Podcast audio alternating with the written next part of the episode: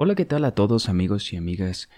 Me da gusto y placer saludarles. El día de hoy vamos a compartir con todos ustedes, porque yo también aprendo, ciertas frases de Siddhartha Gautama Buda, una persona que nació en la opulencia, quiere decir que era una que nació en una cuna llena de oro, o sea, mucho dinero, y se cuestionó el sentido de la vida. Creo que es muy importante que tengamos un sentido, ¿no? Y si no lo hay, porque puede que no lo haya, este Albert Camus en el libro El extranjero habla de una persona que vive alienado de la realidad, que no le haya chiste ni sentido a la vida. Es una novela muy buena, de las mejores, eh, 100 hojas, 110, muy corta, leanla, muy fácil de leer. Eh, dice que en su filosofía en el absurdo que lo último que nos queda es aceptar, porque hay una, ¿cómo se dice? Una parábola, no me acuerdo, o una alegoría, una, una mitología griega, ¿no? Que la una persona es eh, condenada por los dioses, castigada por eh, de subir una roca gigante, el mito de Sísifo, Sísifo o Sísifo, hasta una montaña eternamente. Pero él en vez de quejarse, eh, lo acepta, ¿no? Dice, eh, bueno, ya ni modo, esto me tocó. Y en una va cantando cumbia, en otra va recitando poemas. Bueno, yo ya lo inventé eso, pero lo acepta y dice, bueno, si esto es lo que me tocó, que voy a abrazar y amar con todo mi corazón. Pero bueno, estas son unas frases que quiero que las escuches todos los días y las repitas día con día y las entiendas. El verdadero amor nace de la comprensión. La verdad es noble y dulce. Tiene la facultad de librarnos del mal.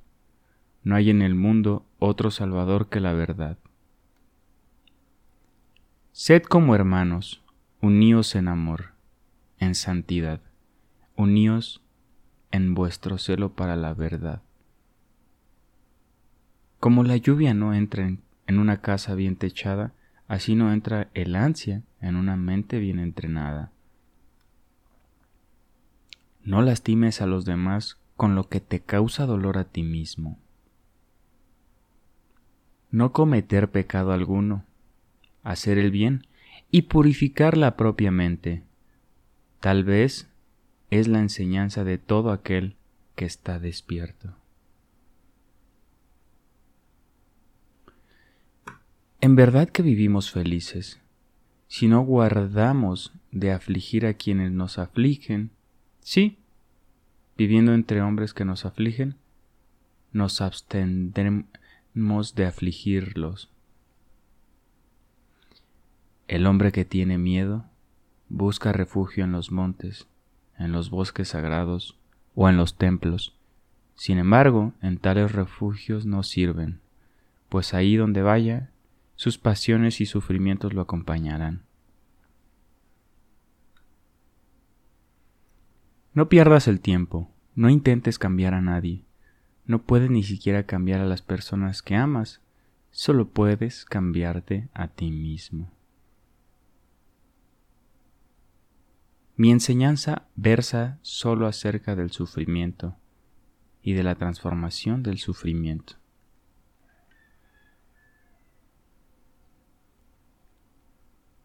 Cuida el exterior tanto como el interior, porque todo es uno. Alégrate porque todo lugar es aquí y todo momento es ahora. Sed vuestras propias lámparas, sed refugios de vosotros mismos, aferraos a la verdad como una lámpara, aferraos a la verdad como un refugio. El odio no cesa con el odio, el odio cesa con el amor. Esta es una ley muy antigua. La cizaña daña a los campos, como la codicia daña a la humanidad.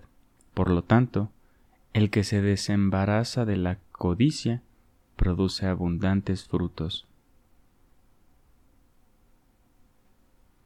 La vigilancia y la lucidez son los senderos de la inmortalidad. Los que vigilan no mueren. La negligencia es el sendero de la muerte. Los negligentes son como si ya estuvieran muertos. Me ha dado gusto estar contigo en estas reflexiones. Repítelas día con día, analízalas, cuestiónalas. Negligencia, gran palabra.